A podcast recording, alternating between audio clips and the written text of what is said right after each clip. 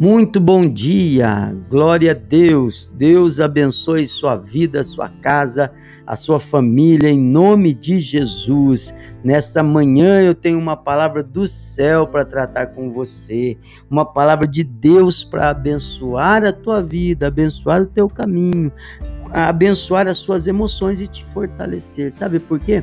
Às vezes Deus permite que gigantes se levantem e, e, e, e, venham até querer amedrontar e parar você.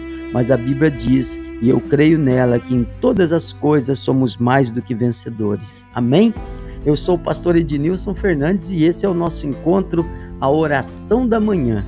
Vamos então à reflexão e daqui a pouquinho, logo depois dessa reflexão, eu quero orar por você e com você.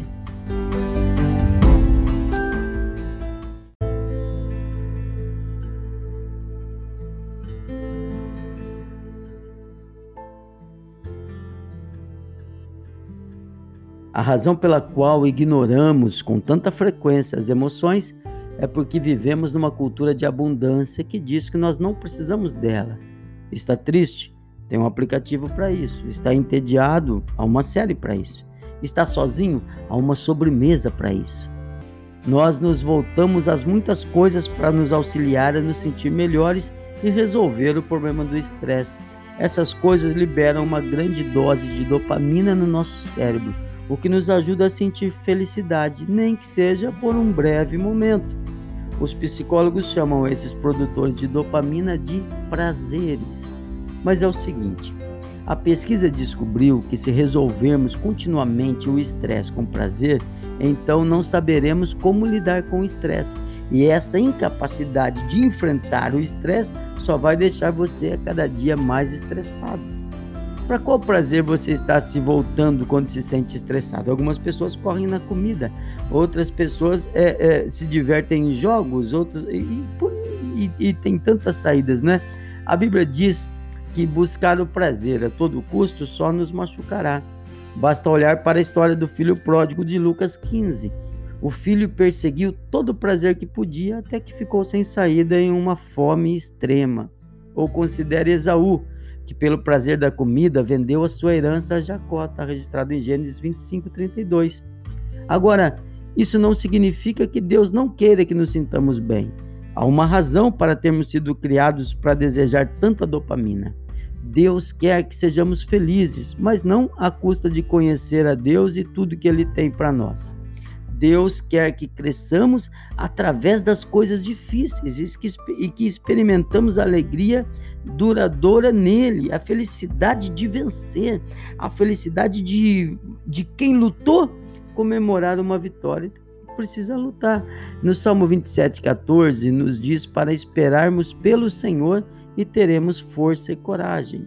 Antes de tentarmos escapar da dor com prazer, precisamos ter a coragem e esperar no Senhor.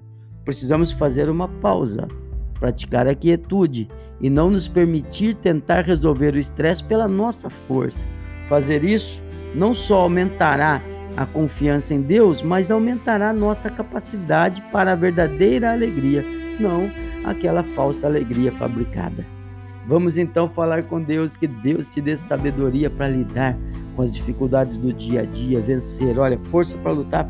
Você vai lutar e você vai ter a alegria de campeão, porque você é um campeão de Deus. Amém? Vamos lá? Vamos falar com Deus.